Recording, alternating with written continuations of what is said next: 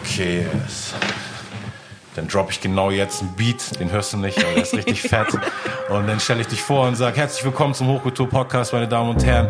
Ich habe heute eine junge Politikerin hier, sie heißt Aminata Touré und äh, hat mir den einzigen Obama-Moment meines Lebens beschert, bei dem ich live dabei sein konnte. Und damit will ich auch gleich anfangen. Ähm, schön, dass du hier bist erstmal. Danke, dass du mich eingeladen hast. Ja, du hast mich nämlich auch schon mal eingeladen und zwar vor zwei Jahren, glaube ich, war das mhm. ungefähr in Kieler Landtag. Da hattest du ähm, einen eigenen Antirassismus-Tag, würdest mhm. du, kann man so sagen? Ja. Ne? Ähm, und zwar anlässlich eines Gesetzesentwurfs oder äh, ähm, eines Aktionsplans, genau, eines Aktionsplans, ja. den du in die Politik einführen willst zum ähm, Ernstnehmen von Rassismus mhm. und zum ähm, Bekämpfen von von solchen Problemen. Und da gab es eine interessante äh, Diskussionsrunde, an der ich teilnehmen durfte. Und am Ende hast du eben so eine Rede gehalten und dadurch, dass es dein Tag war und du auch das Publikum dir aussuchen konntest, mhm. war, wir waren so, wenn man sich, äh, jeder hat ja schon mal den Bundestag gesehen, mhm. ist ja alles rund. Im Landtag ist genauso rund, aber nur ein bisschen kleiner. Ja. Und äh, saßen dann da alle in diesem runden Raum und die Ränge waren komplett gefüllt mit einem wunderschönen Querschnitt der Gesellschaft, mhm. also wirklich alle Hautfarben, mhm. Frauen mit Kopftuch und mhm. wirklich einfach eine schöne Diversität in jeder Hinsicht. Und ähm, du hast dann am Ende, glaube ich, das nach der Talkrunde und bevor ein paar Musiker dann performt haben, ähm, eine, eine Rede gehalten und so deinen Werdegang kurz erzählt und ich könnte ihn jetzt wiedergeben, aber ich mhm. würde voll viele Fehler machen. Kannst du ungefähr ja. einfach sagen, weißt du, man muss ja nicht mhm. mit dem gleichen Obama-Pathos, mit dem du da geredet hast, weil es war wirklich echt sehr berührend, mhm. aber einfach nur mal ganz kurz erzählen sozusagen von dem Punkt, wann bist du in mhm. dieses Land gekommen ja. und ich weiß vor allem dieser Turning Point, weil du gesagt hast, äh, vor 18 Jahren sind wir als Flüchtlinge hergekommen und äh, dann bis vor so und so vielen Jahren wusste ich nicht, ob wir hier bleiben mhm. können und jetzt. So, ja. Kanntest du das? Ja, auf jeden Fall. Also ähm, der Moment war für mich total wichtig, also diese Konferenz auf, den, äh, auf die Beine zu stellen, ja. quasi, weil mein Team und ich da einfach monatelang dran gearbeitet ja. hatten. Und wir hatten uns ja kurz vorher irgendwie kennengelernt und ich wusste natürlich irgendwie, wenn jemand wie du mit am Start ist, so, dann gibt es natürlich irgendwie auch die auf, nötige Aufmerksamkeit so und auch mit dem, was du in deiner Musik vertreten hast. Und äh, ich weiß auch, ich habe mit meiner Mutter damals so deine Songs gehört so und sie meinte immer so, oh ja, sie fühlt das voll und irgendwie ist voll der Fan auch von dir. Ja. Und äh, deswegen war das total wichtig, dass dieser Tag dann da war. Und ja. ich habe mich voll kirre gemacht, was diese Rede angeht, weil ich wusste, das ist so ein also das ist meine Konferenz. Ich kann eine Rede halten, wie ich es möchte. Mhm. Also wenn du im Plenarsaal stehst und wir eine eine Parlamentsdebatte haben, mhm. dann ist es halt so, du musst dich halt irgendwie an eine bestimmte Form von äh, Skript halten, okay, weil es hat so ein bisschen genau, geskripteten Ablauf genau und, und die Themen sind ja. vorgegeben und so weiter und da war es halt so ein Moment, wo ich wusste, okay, du kannst halt alles reinpacken, ja. was du möchtest so, und ich mache mich immer verrückt, wenn es um Redenschreiben geht. Mhm. Es ist der Kann Wahnsinn. Ich mir vorstellen. Ich so, stelle es mir tierisch schwer vor. Weil das so wichtig für mich ist. Ja. Das ist vielleicht wie keine Ahnung, du Texte schreibst. Genau, so, ne? aber also ich habe eben immer irgendwie diesen Rahmen und einen Beat oder zumindest Reime, selbst wenn ich was a cappella performe, ich, ich, ich tue mich super äh, schwer irgendwie Reden zu schreiben ja. oder irgendwas, einfach ja. Fließtext, den man dann spricht, ja. zu schreiben. Und du hast immer diese Begrenzung von fünf Minuten mhm. im Parlament, äh, maximal zehn Minuten, wenn es eine lange Debatte ist. Und da wusste ich so, ich kann mir den Raum jetzt nehmen. So, aber auch nicht überlang, ne? Also gefühlt nee. war es so eine fünf Minuten Rede, in der du aber Rede. deine ganze äh, Geschichte erzählt hast. Kannst du diese Rahmenfakten mal kurz erzählen? Ähm, und zwar ähm, habe ich in dieser Rede halt erzählt, wie meine Familie und ich hier angefangen haben zu leben. So, mhm. meine Eltern sind halt äh, vor 27 Jahren, also ich bin selbst halt auch 27, also also mhm. kurz vor meiner Geburt ja. sind die hergekommen. Und äh, kurz danach bin ich geboren und ich bin mhm. in dieser Flüchtlingsunterkunft aufgewachsen und meine Schwestern und ich auch. In Norddeutschland, ne? In Norddeutschland, in Neumünster. Mhm. Und ähm, für mich war das total normal, so zu leben und habe mhm. das erst relativ spät gecheckt, dass das irgendwie das nicht, nicht alle in Flüchtlingsunterkünfte leben und mhm. mit Gemeinschaftsduschen und mhm. irgendwie all das so. Und äh, dann habe ich, ähm, bis ich zwölf war, also zwölf Jahre haben wir dann in Deutschland gelebt und wir wussten halt nicht, ob wir in Deutschland bleiben können. So. Und äh, das beschäftigt dich, weil du gehst zur Schule und du weißt nicht, okay, ist morgen Klar. der letzte Tag, so, äh, an dem du, in das dem hat du auf alles Einfluss auch auf soziale Total. Kontakte und wie du einfach dein, dein, deine Vision für die Zukunft gestaltest. Genau. Ja. So, und dann war es halt so irgendwie, als ich dann gewählt worden bin, als ich dann ins Parlament gekommen bin, saß meine Mutter halt oben auf der Tribüne und äh, hat diesen Moment mit mir geteilt so. Und ich habe dann halt, es gibt so Aufnahmen halt natürlich davon und ich habe in diesem Moment dann so hochgeguckt zur Tribüne und ich weiß, dass viele mich im Nachhinein gefragt haben, hä, wo hast du denn hingeguckt so, ne? Ich habe mich umgedreht zu meiner Mutter und ich hatte voll die Tränen in den Augen und ich wollte nicht weinen in dem Moment, weil es ein Moment der Stärke sein sollte. Aber als ich dann genau diesen Moment beschrieben habe bei der Konferenz, kamen mir die Tränen so und dann habe ich halt meine Mutter gesehen. Oh, jetzt muss ich wieder heulen.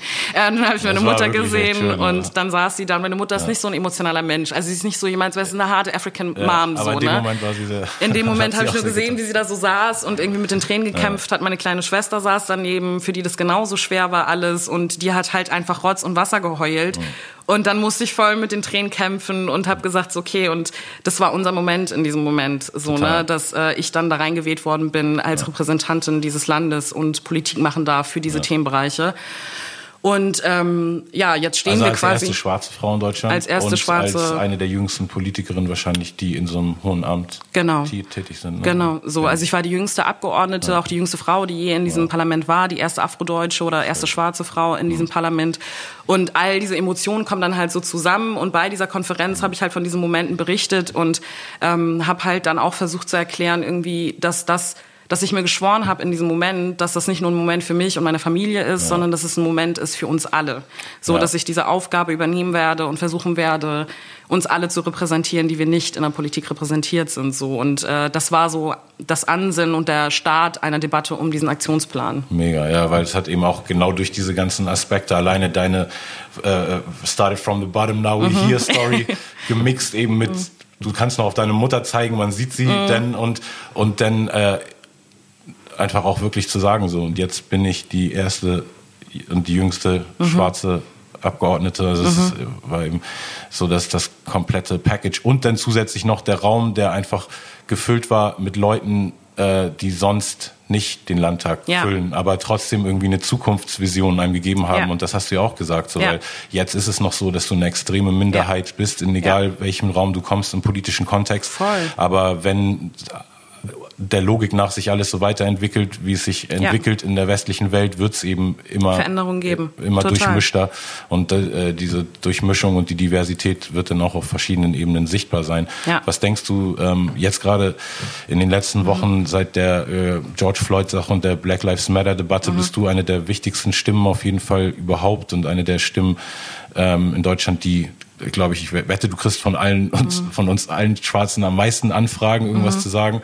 Und ähm, du nutzt aber auch viele Plattformen mhm. und machst gerade super viel. Und ich mhm. habe auch nur gesehen, äh, dass du hier in Berlin warst, weil du es gestern irgendwie auf Instagram mhm. gepostet hast und dich gleich, gleich in deine DMs geslidet und gesagt, so, yo, können wir morgen einen Podcast machen. Ja.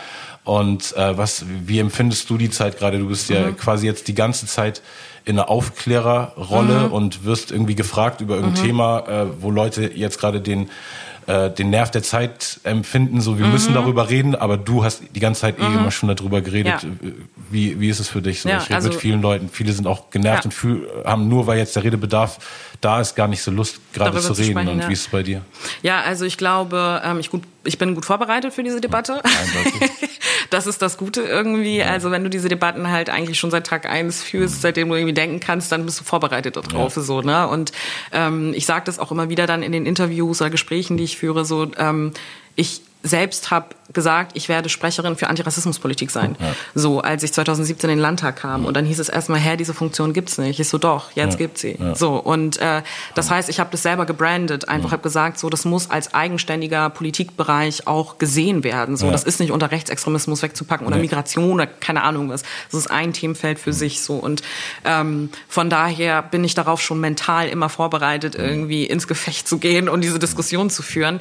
Ähm, aber das ist so wellenmäßig gerade so, ne? Also ich habe durchaus so Momente, da wo ich einfach ausschalte und einfach so und go for it. So, du mhm. machst es jetzt einfach, du denkst nicht drüber nach, dass es mhm. das 18. Interview ist mhm. an diesem Tag, so dass du führst zu dem Thema mit den gleichen Fragen, ob es Rassismus gibt, bla bla bla bla, so, weil ich mir einfach denke, so diese Debatte wird jetzt geführt in einem Mainstream, der notwendig ist, ja. äh, weil es in die breite Gesellschaft rein muss. Und äh, deswegen führst du sie. Aber du hast natürlich auch Momente, in denen du mal ganz kurz zurücksteppst und einmal kurz in dich gehst und einfach merkst so, ich kann das nicht alleine machen. So und äh, natürlich gibt es auch Leute, die diesen Kampf politisch mitführen und so weiter. Also ja. sei es irgendwie auf äh, unterschiedlichen Ebenen, irgendwie in Musik, äh, in Kultur, in äh, Journalismus und so weiter, ne, Autorinnen und so weiter. Aber die Auseinandersetzung darum, was jetzt legislativ passiert, was in Gesetzen umgesetzt wird, was am relevantesten mhm. ist in einer parlamentarischen Demokratie, werden in Parlamenten getroffen. So. Ja.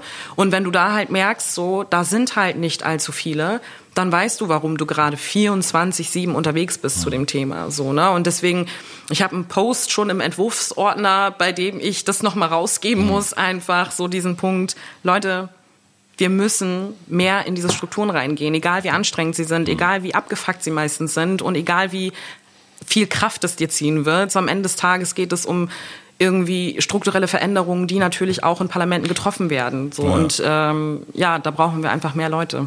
Und jetzt, dadurch, dass du jetzt die, so, so eine der wenigen äh, Spokespersons dieses Themas bist, nimmt dir das auch irgendwie eigentlich Zeit, aktiv politisch mhm. mit deiner Partei Sachen mhm. zu machen. Es ist mhm. irgendwie auch so ein bisschen so ein Zwiespalt, dass du mhm. weißt, du musst diesen Kampf jetzt kämpfen ja. und auch einfach kämpfen durch 18 Interviews am Tag, ja. aber auch andererseits kannst du denn ja auch nicht da in irgendwelchen Sitzungen Gesetze entwickeln mit. ja.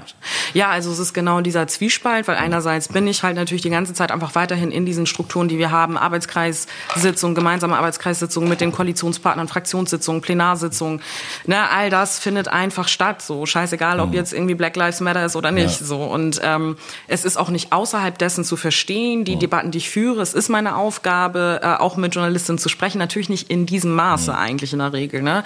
Und deswegen ist es schon so, dass ich an meine Kolleginnen noch gesagt habe, so okay, es gibt bestimmte Sachen, die müssen jetzt gerade andere übernehmen, ja. weil ich gerade hier mit Dinge diskutiere und mhm. debattiere und dafür brauche ich einen bestimmten Raum einfach, ja. weil das einfach ein Momentum ist so und ähm, ja, das ist halt einfach so. Aber ja, dieses Jonglieren von beiden ist gerade schon äh, viel.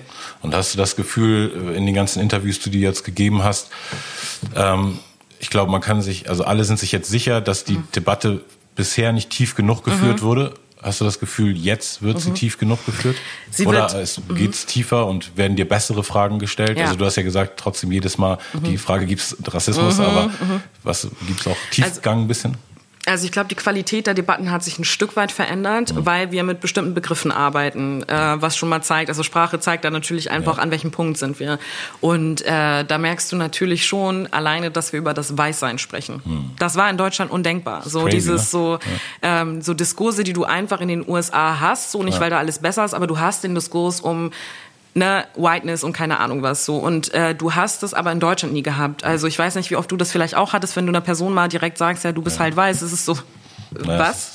So, also das checken die Leute. Keiner halt der Faktoren, so. über die man ähm, sich selber identifiziert und ja. es wurde nicht genug in ja. der Gesellschaft diskutiert. So genau. Das, ja. Und dann halt tatsächlich auch, äh, was mir sprachlich, da bin ich einfach so Nerd, so ich achte auf all diese Details so mhm. und ich habe ja auch Sprachwissenschaften unter anderem studiert, ähm, sind so Sachen wie, okay, ähm, dass der Begriff Rassismus benutzt wird und nicht Fremdenfeindlichkeit, zumindest mehrheitlich so, aber auch schon so ein bisschen seit Hanau eigentlich die Debatte, mhm. dass man von Rassismus spricht. Mhm. So.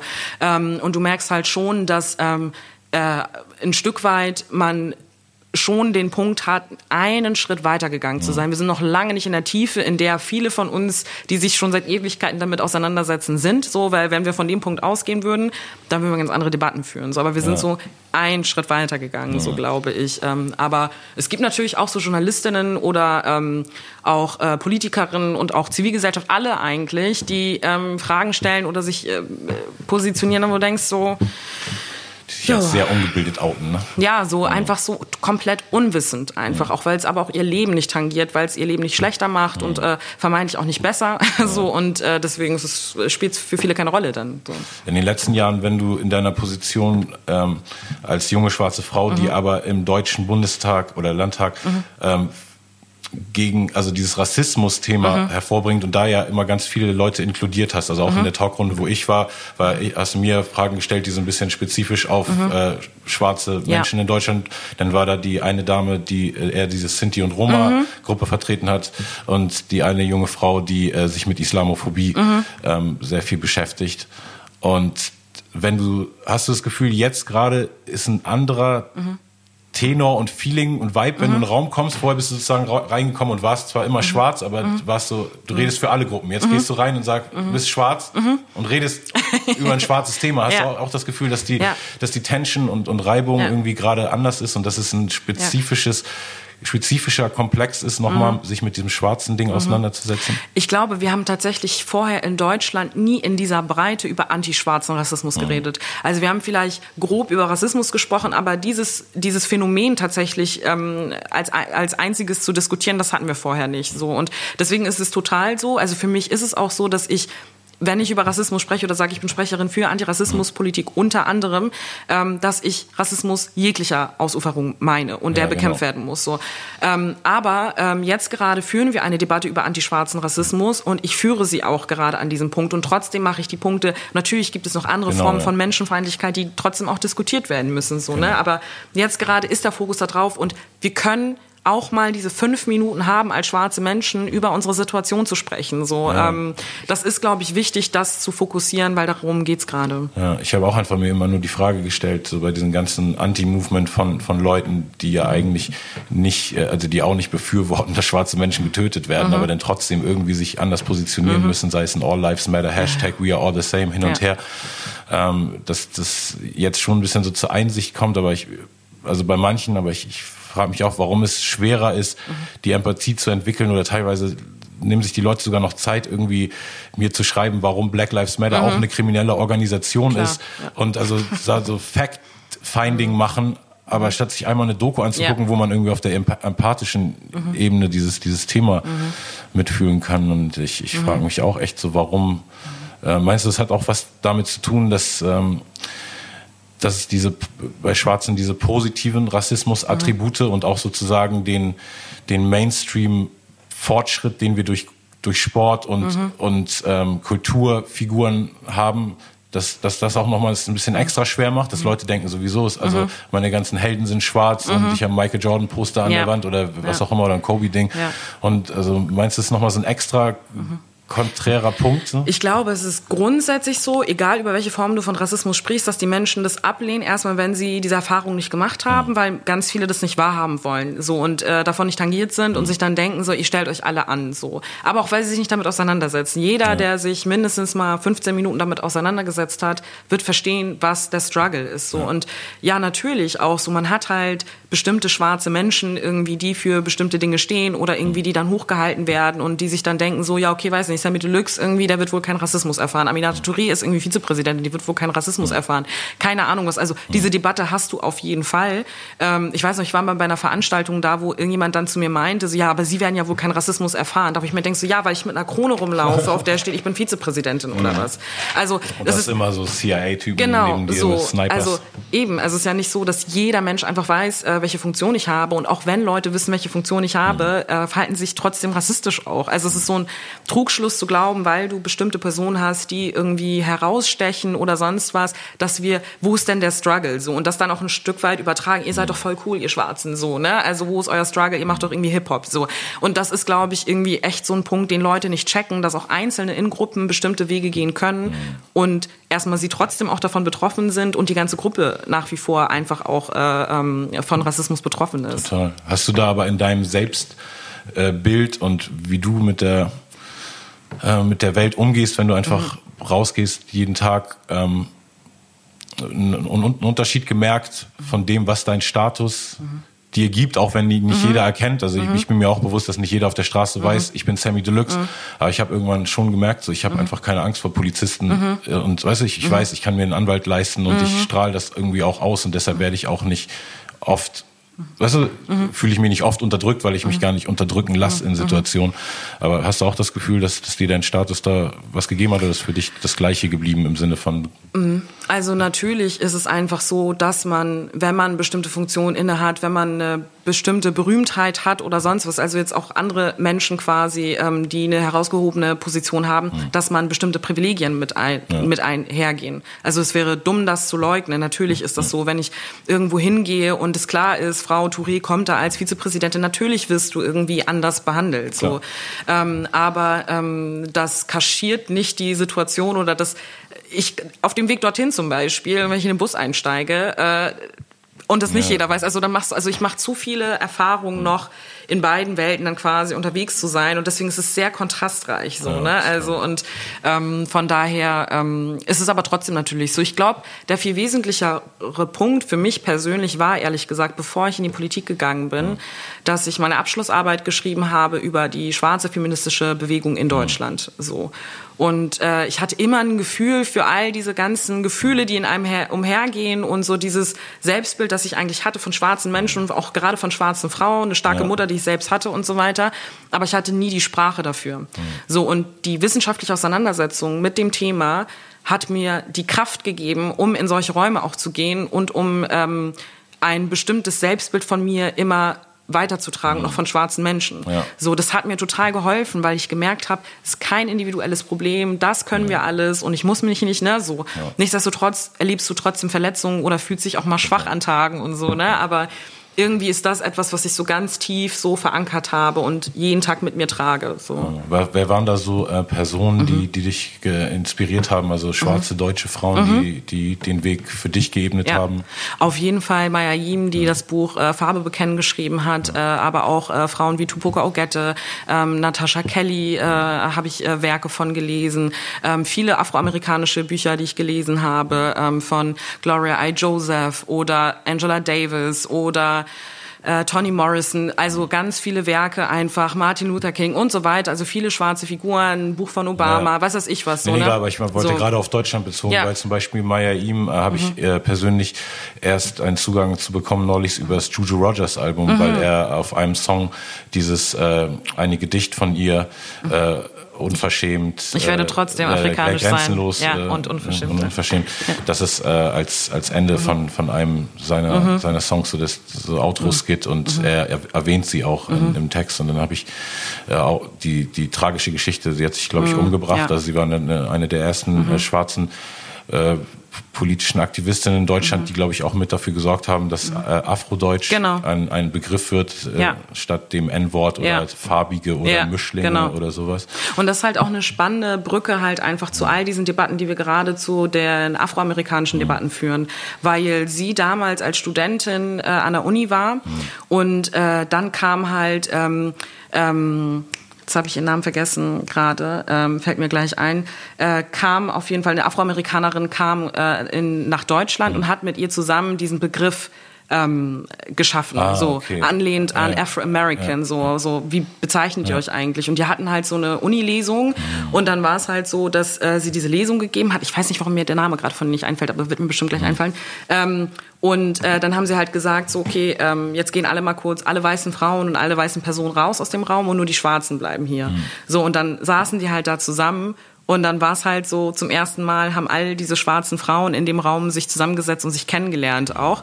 Und dann haben sie halt diese Bewegung, diese afrodeutsche, feministische, lesbische Bewegung hier gestartet in Deutschland. So, ne? Also von daher haben die einfach Wege für uns geebnet. Ja. Und ähm, dieses, dieses Gefühl, was jetzt auch gerade in diesen ganzen Debatten aufkommt, dass sobald sich schwarze Leute zusammentun und dann der Rest sich irgendwie exkludiert fühlt, mhm. kannst du dazu mal was sagen, gerade mhm. in Bezug darauf, dass natürlich auch gerade äh, schwarze Frauen in Deutschland auch viel für mhm. Rechte von äh, Lesben oder homosexuellen mhm. Frauen gekämpft haben und also mhm. ich habe das Gefühl, so, in, so wie ich schwarze Bürgerrechtsbewegungen, Kämpfe mhm. verstanden habe, haben Schwarze historisch für super viele andere Leute mhm. mitgekämpft. Ja. Auch wenn es nicht deren Kampf war, ja. aber einfach aus so ein, mhm. da lassen sich bestimmt auch irgendwie Gegenbeispiele finden und noch ja. so, aber irgendwie kannst du dazu was sagen? Auf jeden Fall. Also ähm, einerseits gab es gerade jemand wie James Baldwin zum Beispiel mhm. in den USA, der selber halt auch homosexuell war, so ja. ähm, ist ein, ein schwarzer Bürgerrechtler gewesen, der für beide Rechte gekämpft hat. Also es ist halt auch kein Widerspruch oder es gibt nicht diese eine homogene Gruppe von schwarzen Menschen, die alle heterosexuell sind und alle männlich sind oder keine Ahnung mhm. was. Also du hast ja, und deswegen gibt es diesen Begriff Intersektionalität, geprägt von Kimberly Cranshaw, der Begriff, dass du mehrere Diskriminierungsebenen auch oder mhm. Erfahrungen machen kannst. So, ja. du kannst eine Frau sein und schwarz sein und lesbisch sein. Ja. So, und du wirst aus dem Haus gehen und dann wird es nicht so sein, heute erfahre ich Diskriminierung, weil ich lesbisch bin, morgen, weil ich schwarz bin, übermorgen, weil ich eine Frau ja. bin. Sondern alles drei wirkt gleichzeitig so und äh, das kannst du halt auf andere Gruppen auch äh, übertragen so und äh, es gab viele schwarze Bürgerrechtler und Bürgerrechtlerinnen, die sich auch stark gemacht haben für Menschen mit Behinderungen zum Beispiel in den USA.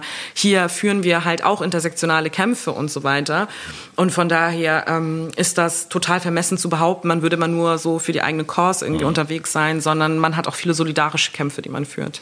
Denke ich auch. Ich habe mir in dieser Zeit echt so, also mir ging es auch die letzten Wochen wirklich äh, viel schlecht und mhm. ich habe viel mit meinem Sohn geredet, der in Amerika war, mhm. dem es auch einfach durchgehend schlecht geht oder der mhm. nicht abschalten kann von diesem Thema. Und das dann ja noch so eine doppelte Belastung, wenn man mhm. selbst äh, aufgrund seiner eigenen History das spürt und dann merkt irgendwie, man hat einen Sohn, der irgendwie erst halb so lange auf der Welt ist, aber sich mit komplett mhm. dem gleichen äh, Ding befassen muss. Mhm. Und als ich so über mir meine eigene Mental Health mhm. und äh, so Gedanken gemacht habe. Und ich habe als Kind äh, Therapie gemacht, mhm. ab sehr früh und habe das eigentlich verbucht als was sehr mhm. Positives. Mhm. Denn so um die 30 rum noch mal so eine Phase gab, wo ich dachte, ich also wo ich mhm. viel an mir arbeiten wollte und mhm. dachte auch irgendwie Gesprächstherapie wäre eine gute Art. Und da habe ich so ein paar Sachen probiert. Ähm, bei ein paar Leuten so gemerkt, also bei allen gemerkt, es resoniert einfach nicht, weil es ja auch immer eine Chemiefrage, so wie, wie jedes Gespräch so äh, und hatte witzigerweise auch dann einmal einen ähm, afrikanischen mhm. Therapeuten gefunden mhm. und der leider so einen starken nigerianischen Akzent hatte, dass ich wirklich die ganze Zeit, diese ganze Stunde nur versucht habe, den zu Satz verstehen. einfach akustisch zu verstehen. Und das war dann, äh, und er war dann auch wirklich eher so ein mhm. Textbook-Typ, der dann mhm. so, ja, okay, alles klar, dein Vater und deine mhm. Ex-Frau und deshalb hast du jetzt diese ganzen mhm. Probleme. Und du so, danke, wusste ich schon vorher. So, ja, gut, das wusste ich schon vorher. Aber ähm, ich habe mir generell so darüber Gedanken gemacht, jetzt in der Zeit, wo einfach, egal ob der, der Rest der Welt das versteht, aber wenn ja. man gerade schwarz ist und diese Bilder gesehen hat und diese mhm. Debatten mitkriegt und auch mitkriegt, dass viele Leute, die meinen, sie sind keine Nazis, trotzdem mhm. irgendwie keine Alliierten sind in mhm. diesem Kampf, wirklich, ne, so, und dass man ziemlich alleine da steht. Mhm. Ich habe mir wirklich gefragt, so, okay, wenn ich jetzt zum Psychiater gehen müsste, mhm. weil ich denke, ich muss mich wirklich morgen mhm. umbringen, so finde ich überhaupt einen Psychiater, der mir nicht denn auch sagt, ach nee, das Rassismus-Ding und so, das ist, das bilden sich alles nur ein. Ja. Gibt es gerade ja. für dich, also könntest mhm. du jetzt jungen schwarzen Leuten, ich denke, ja. es gucken ja auch junge schwarze Leute oder egal wie alt, das kann den ja mhm. immer betreffen, aber ich denke so, in solchen Zeiten werden auch sowas mhm. wie Suizidraten äh, mhm. extrem hochgehen mhm. ne, in, in, in der Community. Und mhm. ähm, gibt es irgendwie Anlaufstellen mhm. oder so irgendwas, wo ja. du sagen kannst, wenn, wenn du echt nicht mehr klarkommst, mhm. da, da, kannst du Leute da dich melden, reden, irgendwas? Auf jeden Fall. Also ich glaube, das ist ein super krass wichtiger Punkt, den du ansprichst, weil ich glaube, dass überhaupt gar nicht gesehen wird, auch an vielen Stellen, was das halt ähm, auch mental mit Leuten macht. Ne? Also unabhängig jetzt von dieser Bewegung, aber eine Zuspitzung dessen findet gerade statt, ist ja einfach dieser Faktor, rassistische Erfahrungen zu machen, wirkt sich auf deine Psyche aus. Ja. So, weil du halt einfach oft in bestimmten Stadien unterwegs bist oder in so self-protective Stadien auch unterwegs bist. Und man spricht ja auch manchmal dann so von so körperlicher Angespanntheit, die man dann merkt und die man ja. abfallen lässt, wenn man, weiß nicht, in die eigene Haustür eintritt ja. oder sonst was, weil immer so ein White Gaze auf dir drauf ist und du gar nicht weißt irgendwie, ne, was geht ab eigentlich in dieser Welt so und Gaze ähm, übrigens G A Z E, was eher so was heißt wie ne so ja, Betrachtung genau so, genau so irgendwie. als als Gaze die Schwulen. Ja, also ja, ach so, weiße ja. Schwule sind nicht immer auf ja, einem drauf. Aber. Genau. So und äh, von daher ähm, ist das natürlich ein Thema, ähm, äh, das total wichtig ist zu diskutieren. Also dass man gerade weil einem das oft auch ab abgesprochen wird, denkst ja. du auch ganz oft so, okay, vielleicht bin ich irre. So, ne? vielleicht passiert das alles nicht jetzt all in my mind und so. Äh, und deswegen ist es total wichtig, über sowas wie psychologische ähm, Beratung zu sprechen. Und im Kontext dessen ist es total wichtig auch zu wissen, ob es jemand ist, der sich auch mit Rassismuserfahrung auskennt kennt. Ja. So, und da gibt es auch weiße Psychologen ja, und Psychologinnen, die sich mit diesem Punkt äh, Rassismuserfahrung ähm, auseinandersetzen. Und es gibt aber auch schwarze äh, Psychologinnen, die das auch machen. Also nicht jede schwarze Psychologin kennt sich explizit deswegen nee, mit Rassisma, Rassismus aus. Ähm, aber zum Beispiel in Berlin eine Adresse, äh, die man da nennen kann, ist zum Beispiel Stephanie Kaff. So, und äh, die kann bestimmt auch sonst nochmal irgendwie andere Leute vermitteln oder kann da bestimmt irgendwie auch nochmal äh, Infos geben. Also so psychologische Beratung, systemische Beratung. Ich glaube, das ist ein super wichtiger Punkt ist, darüber zu sprechen. Und abseits dessen, wenn es tatsächlich auch um so tätliche Angriffe geht, gibt es viele Beratungsstellen gegen äh, Rechts- und äh, äh, Opfer von rassistischer und rechter Gewalt. So, da müsst ihr einfach mal das dann googeln, je nachdem, wo ihr in einem Bundesland unterwegs seid. Da könnt ihr Unterstützung äh, erfahren. Und der andere Punkt ist, glaube ich, auch noch mal abseits dessen ist es total wichtig, Räume zu haben, in denen man sich bewegen kann, wo man sich nicht erklären muss, wo man nicht immer wieder irgendwie deutlich machen muss, was ist meine Position, ich dir nicht irgendwie ständig irgendwas erklären muss, wie es ist, schwarz zu sein und so weiter und so fort. Also so Räume Aber wie kriegt man diese Räume hin, äh, mhm. ohne äh, sich dann nur noch mit, mit den eigenen Leuten... Ja, also. ja also ich glaube, ähm, dass das oft natürlich ein Raum sein kann oder ein Raum ist, in dem... Ähm, dass dann tatsächlich alle schwarze Menschen sind und dass es so Safe Spaces sind oder Safer Spaces sind. Ähm, aber manchmal haben, hat man das ja auch mit Leuten, die nicht schwarz sind, so, aber die vielleicht irgendwie einfach empathisch sind oder sonst was. Also ich glaube, so wirklich so darauf zu achten, irgendwie, dass man Räume hat, in denen man loslassen kann, ist wichtig, gerade wenn man diese Kämpfe aktiv mitgestaltet oder sie einen einfach betreffen. So, ja. ähm, das ist, glaube ich, total wichtig und das unterschätzt man immer so doll. Und ich fand das ganz schön in den letzten Wochen, habe ich es oft auf Instagram gesehen, so ähm, ja, uh, take care of yourself, so eine Self-Care ist wichtig und so weiter. Ja. Ähm, versucht euch irgendwie eure Pausen zu gönnen und so weiter. Sage ich jetzt alles, habe ich, hab ich alles nicht gemacht, aber ähm, so vom Ding her ist das wichtig, dass sich grundsätzlich ähm, ja, einzugestehen und zu gönnen auch. Ähm.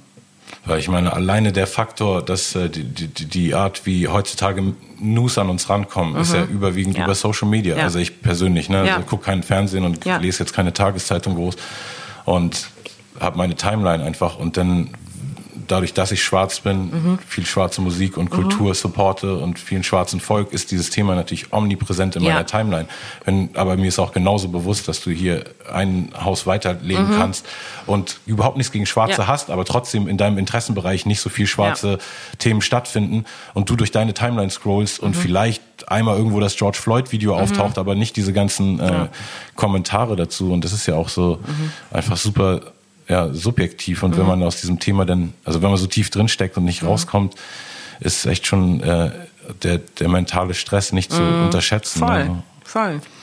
Ich hatte auch so diese, diesen Gedanken von dem Konflikt, weil gerade an dem Tag, wo ich das George Floyd Video mhm. gesehen hatte, ich war in meinem Studio, das ein bisschen außerhalb Hamburg ist, das mhm. habe ich auch schon mal besucht, mhm. so, und äh, hatte das erste Mal wieder ein Fahrrad da mhm. und war dann so irgendwie nachmittags habe ich diese Videos gesehen und war irgendwie so, so gestresst in meinem Kopf und äh, dass ich dann so gedacht habe, ah, jetzt perfekt, ich fahre jetzt einfach mal ein bisschen mhm. Fahrrad und bin dann so, hinter mir ist direkt Wald, mhm. bisschen so die, die Natur, das hat doch voll gut getan und dann mhm. habe ich aber so einen Schlenker gemacht und bin durch das Dorf gefahren, wo ich da wohne und da ist so eine Neubausiedlung, wo ich mhm. sonst nie lang gegangen bin und habe auf einmal auch gemerkt, so die Leute gucken mich an, das kann auch nur sein, weil ich mhm. weiß noch, einfach da auf dem mhm. Fahrrad langfahren, sonst fährt da keiner lang. Aber ich habe mich auf einmal auch ja. so krass gefühlt so auf, oh krass, jetzt bin ich, eben habe ich mich die ganze Zeit wie ein Opfer gefühlt, mhm. als ich dieses, dieses Video mhm. gesehen habe und war so, mein, mein Sohn mhm. oder ich mhm. könnte in einer Polizeikontrolle in mhm. Amerika getötet werden wegen meiner Hautfarbe.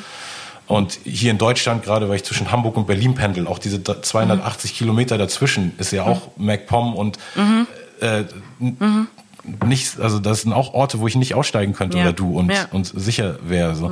Und das heißt, man ist so in diesem, in diesem Opferding und dann fahre ich aber durch so eine Siedlung, wo sonst keine ausländischen Leute sind mhm. und bin automatisch denke ich so scheiße denken die jetzt ich bin ein Einbrecher der hier nur einmal tagsüber lang fährt und mhm. die Szenerie scannt ob ich weißt du, wo ich nachts einbreche so mhm. und äh, ich finde auch diesen ja Konflikt, dieser Mindfuck das ja. ist so krass also ja. und ich habe wirklich auch so Jahre gehabt mhm. ich bin jetzt 42 wo ich nicht so viel über dieses Hautfarbenthema mhm. nachgedacht habe meine mhm. ganze Kindheit Jugend zwangsläufig, denn äh, am Anfang meiner Karriere auch Songs darüber geschrieben und dann kam es immer mal wieder so in Etappen, so dass dieses Thema durch mhm. irgendeine Weise präsenter in meinem Leben wurde. Weißt du, dann wurde mein Sohn, irgendwann hatte ich diesen Moment mit ihm, wo er dann gesagt hat, er will weiß sein und daraufhin mhm. habe ich dann den Song Superheld mhm, geschrieben und das kam, hat sich immer wieder so durch Events, ne, so. Mhm. Natürlich wusste ich jeden Tag, dass ich schwarz bin und jeden Tag, dass es irgendwie mhm. auf Leute unterschiedlich wirkt, aber es hat trotzdem mich nicht jeden Tag motiviert, mhm. darüber zu sprechen Klar. und jetzt auf einmal ist es wieder so ein mega omnipräsentes Thema und auch die Außenbetrachtung und so ist, ist auf jeden Fall crazy. Was ich dich noch fragen will, ist, äh, wie siehst du das in der, es gibt ja nicht sowas wie eine Black Community wirklich in mhm. Deutschland, die ich kenne. So, als mhm. wir uns kennengelernt haben, saßen wir zu dritt am Tisch mhm. mit Ben von der mhm. Initiative Schwarzer Schwarze Deutscher Deutsch, ja. und hatten am Ende des Gesprächs auch so einen Konsens, ja eigentlich müssen wir mehr connecten, also mhm. also zwei Jahre her haben wir irgendwie mhm. auch nicht so, weißt du? Ich glaube, es war letztes Jahr, oder? Ja, oder so, ne? Zwei, ja, le ja, letztes oder vorletztes, ja. ja, doch irgendwie, ja. Und Also ist mhm. ja immer, weißt du, man hat ja immer mehr idealistische mhm. Vorstellungen, als man denkt, aber ich habe so das Gefühl, es gibt nicht so eine richtig deutsche mhm. Community, sondern es gibt viele unterschiedliche, ne, mhm. so Movements und ja. Künstler, dann ein paar schwarze Künstler, die connected mhm. sind, ein paar schwarze Aktivisten, die mhm. connected sind, aber zum Beispiel auch diese Demo, die hier letzte Woche war, war ja irgendwie unter diesem äh, schon Black Lives Matter, mhm. aber es war nicht von der Black Lives Matter Berlin Gruppe mhm. organisiert. Und mhm. da gibt's irgendwie auch so. Ja. Wie sie, siehst du gerade so, dass sich auch unter Schwarzen so Debatten, mhm. Diskussionen siehst du es als positiv, was mhm. passiert? Oder siehst ja. du auch so viel, viel Othering, so ja. im Sinne von so, okay, da sind jetzt die Onkel Toms und wir sind mhm. die Black Panthers. Oh, ja, also wie, wie, nimmst du diese Zeit wahr? Weil das ist ja auch für uns äh, viel leichter zu sehen als von außen mhm. betrachtet, was jetzt Voll. innerhalb dieser Community schwarzen, stattfindet. Ja.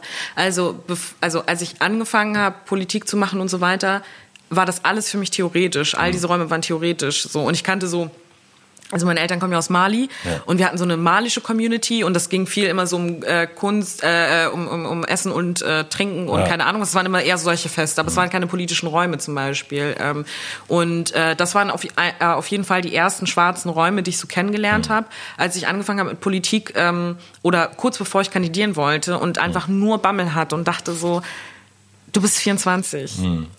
Mhm du kannst nicht Politik machen. So, was ist falsch mit dir? Einfach so. Und war dann aber schon irgendwie so, dass ich Zusagen gemacht habe, ich werde das versuchen.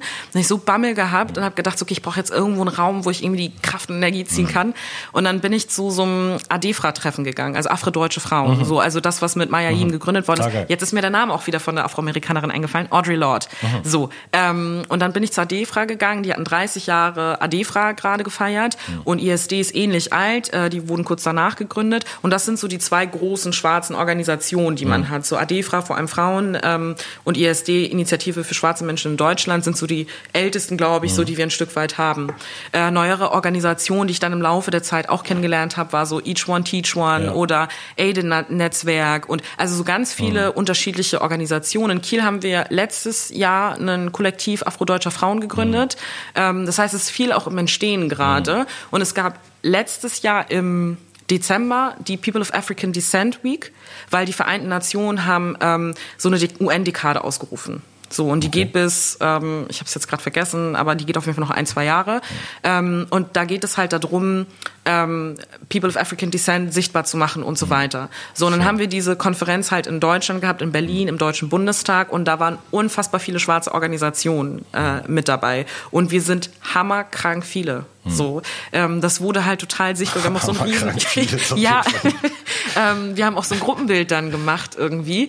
Und das war dann irgendwie so, okay, wir sind hier gerade im Bundestag äh. und wir sind hier. Und ich glaube, dieser Tag war so heftig für alle Leute im Bundestag, mhm. weil ich glaube, die haben noch nie so viele schwarze Menschen gesehen mhm. im Bundestag. So, und dann die haben wahrscheinlich gedacht, wir sind so eine Delegation aus. Afrika irgendwie, so, ne, weil die ja. haben das locker nicht zugeordnet, irgendwie, dass das schwarze Deutschland, ja, alle, alle aus Deutschland, in Deutschland ja. leben. Ne? Ja. So, und es kamen halt auch Leute aus äh, äh, anderen äh, ähm, europäischen Ländern mhm. quasi, so, aber wir waren mehrheitlich halt äh, mhm. deutsche Organisationen. Und weißt du, was spannend ist? Mich hatte irgendeine Journalistin gefragt, so, ja, jetzt ähm, hört man jetzt viele schwarze Stimmen und so weiter. Vorher war das ja nicht so. Und dann habe ich gesagt, ja, wir haben im Dezember diese Konferenz gemacht. Ne? Wir mhm. haben Presse eingeladen zu dieser Konferenz und ich war mit dabei. Die haben mich ja. gefragt, ob ich das mit promote quasi. Ja. Und wir waren dann bei diesem Pressegespräch ja. und es war genau eine Zeitung da und zwar die Taz. So. Und das ist jetzt nicht lange her, das ist ein halbes Jahr her. So. Und äh, das zeigt halt einfach auch, was für eine Entwicklung stattgefunden hat und aber auch was für eine Unsichtbarkeit, obwohl wir so eine Riesenkonferenz gemacht haben, um Wahnsinn. über die politischen Forderungen von schwarzen Menschen zu sprechen. So. Ja, das heißt, wir sind da, wir sind organisiert, wir sind auch strukturiert so ne, ähm, und vernetzt äh, und äh, haben einfach politische Forderungen, die wir jetzt gerade alle raushauen können. So, ne? und ja, aber, aber Aktivismus ist eben nichts wert, wenn es keine Plattform gibt, um die, ja. um die Masse zu erreichen. Ne? Jetzt Total. ist es eben so ein so ein, so ein großer, äh, das, das Ohr ist gerade groß mhm. der Masse, ja. ne? deshalb ist gut. Ich ja. wollte dich fragen, weil du gesagt mhm. hast, äh, mit 24, mhm. ähm, du hast dir gedacht, das, also hast, hast, hast dich hinterfragt, ob du mhm. reif, kompetent, ja. was auch immer, genug dafür bist. Ähm, was meinst du, hat diese Stimme gefüttert? Mhm. Was, weil im Nachhinein hast du ja mhm. wahrscheinlich gesehen, dass du der Politik mehr geholfen hast in Deutschland mhm. als geschadet. Also aus meiner Sicht zumindest. That's what you say. Ja, ja genau. Gibt, bestimmt, gibt auch bestimmt ein paar, paar Leute, die dem extrem widersprechen ja. würden, mhm. allein nur wegen deiner Hautfarbe. Mhm. Aber ähm, was, was, ja, was, was denkst du? Ähm, ich muss gerade überlegen, ob ich das so erzählen kann. Wann, wann geht der Podcast raus? Jetzt also würde ich als eine der ersten Folgen in den nächsten Okay, Folgen alles klar, gut, dann kann ich es noch nicht erzählen. Das erzähle ich nach dem Podcast. Ähm, ähm, und zwar ähm, gab es schon so Momente, ähm, also du hast keine Vorbilder erstmal. Ne? Wenn du weißt, du bist dann die erste schwarze Person, die das macht in dem Bundesland, dann musst du halt suchen, wo gibt es denn Vorbilder. So und ich wusste irgendwie, Karamba Diaby war der erste schwarze Bundestagsabgeordnete ähm, von der SPD. Und äh, fand das ermutigend, dass es ihn gab und habe dann halt geguckt, wo gibt's mhm. irgendwie Leute. Und ich weiß, es klingt super pathetisch, viele können es auch nicht nachvollziehen, ist mir scheißegal. Ähm, aber für mich war es einfach an Obama gedacht zu haben. Mhm. So und ich erzähle immer sehr pathetisch von diesem Moment, aber es war so ein Tag vor der Listenaufstellung, also Listenaufstellung intern von der mhm. Partei. Wenn du halt Abgeordnete werden willst, so musst du erstmal einen Prozess durchlaufen, okay. so und du musst dich erstmal äh, vorstellen bei deiner eigenen Partei, so Klar. und die müssen dich wählen, so und das war dieser Listenparteitag und ich war ich war einfach so, okay, ich mach das nicht, das ist komplett insane, was du gerade machen möchtest. So und dann stand ich so irgendwie auf meinem Balkon und habe irgendwie so keine Ahnung tiefgründig irgendwie in die Nacht hineingeblickt und habe gedacht, scheiße, morgen ist der Tag. Und dann habe ich gedacht, Alter, okay, du übertreibst gerade deine Rolle. So, du hast dich schon dafür entschieden. Die Leute wissen auch, dass du es machen wirst. Du wirst es morgen einfach tun. Und es gab Leute, die sind viel krassere Wege gegangen als du. So, ne? Also dann habe ich halt an Obama gedacht und habe gedacht so, Alter, der war der erste schwarze Präsident, der muss so viel Scheiße gefressen haben. Äh, das, was du machst, ist gar nichts im Vergleich. So, und das hat mich dann irgendwie so ein bisschen beruhigt, so dann über diese Situation nachzudenken, dass es halt Menschen gibt, die ganz andere Wege gegangen sind und uh, we owe them, war so ein bisschen mein ja. Gefühl. So dieses so, wenn wir nicht folgen, dann bleibt es halt immer bei dieser einen Person, die eine Sache gemacht hat. So, und irgendwie muss dieser Prozess jetzt einmal losgehen. So, und dann habe ich gedacht, okay, ich mache das jetzt so. Hm. Aber kannst du trotzdem irgendwie, also gibt es irgendwas, wo du weißt, weil es wird ja jetzt auch gerade andere Mädels und mhm. Jungs geben, die denken, so sie, sie können die Welt verändern und mhm. ähm, du kannst, also an deiner Geschichte alleine kann man ja wirklich, weil ich bin selber ein super Politik-Skeptiker und mhm. habe auch lange gesagt, ich wähle nicht und mhm. kann voll dazu stehen Scheiße. und hin und da haben wir auch schon drüber mhm. geredet, so habe ich jetzt meine Meinung ein bisschen geändert, aber trotzdem ähm, so kann man ja leicht als junger Mensch das Gefühl haben, so Politik kann gar nichts verändern mhm. und man hat diese ganzen Sachen gehört. Mhm. In Wirklichkeit reagieren, äh, regieren nur die Banken und mhm. irgendwelche drei mhm. Familien die Welt und mhm. hin und her. Aber an deiner Geschichte sieht man ja, was du erreicht hast, alleine an Vorbildfunktionen und mhm. den Aktionsplan und Sachen, die wirklich in, in, von Theorie in Praxis umgesetzt mhm. wurden und, und die die Situation von Leuten in diesem Land verbessern. Und jetzt gibt's da auch gerade junge Leute, die sich den, den Gedanken machen, ob's, äh, ob sie würdig sind oder ob das Sinn macht. Mhm. So und die haben auch diese Stimme im Kopf. Was, mhm. was meinst du so? Weil irgendwie habe ich das Gefühl, mhm. es ist so. Was sagt es ist denn? so innen zynisch zu sein und mhm. ich war auch mhm. so, also bin auch so gerne so zynisch und mhm. tu das dann so ab und denk irgendwie der coole Spruch aus dem zynischen Blickwinkel mhm. ist irgendwie ein cooler als jetzt das Gutmenschen-Statement ja. so. Aber ja. wie so wie kriegt man es denn hin, als als junger Mensch dann wirklich diese Schritte zu gehen und, und ja.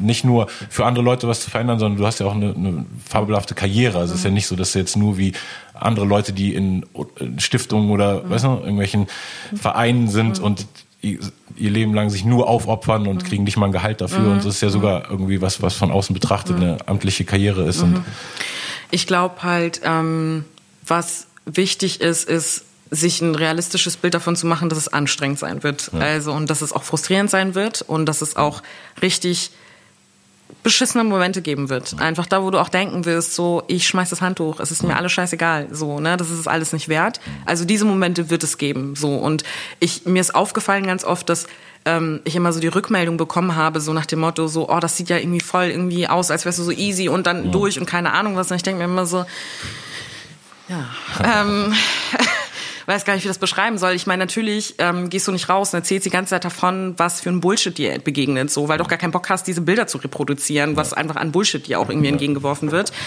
aber genau diese Punkte zu merken, du hast real politisch was verändert. Mhm. So und ich glaube, der krasseste Punkt war für mich zum Beispiel dieser Aktionsplan. Erstmal, so weißt du, 2016 zu merken, ich habe mich in meiner Partei dafür eingesetzt, dass es ins Wahlprogramm reinkommt. Dann habe ich mich bei den Koalitionsverhandlungen dafür eingesetzt, dass es da reingeschrieben wird. Mhm. Dann sind wir in diese Regierung reingegangen und ich habe das mit angestoßen, dass es umgesetzt wird. So und das ist ein langer Prozess. Politik, Demokratie ist langwierig. Ja. Also wenn du den Anspruch hast, da reinzugehen und zu sagen, das muss jetzt in drei Wochen passieren und wenn das nicht passiert, dann bin ich raus aus der Nummer, dann kannst du von Anfang an einfach zu Hause bleiben. So. Ja. Demokratie ist anstrengend, Demokratie ist langwierig, aber es lohnt sich, wenn du Mehrheiten dafür finden kannst. So. Und du wirst auch Widerstände erfahren, hundertprozentig so.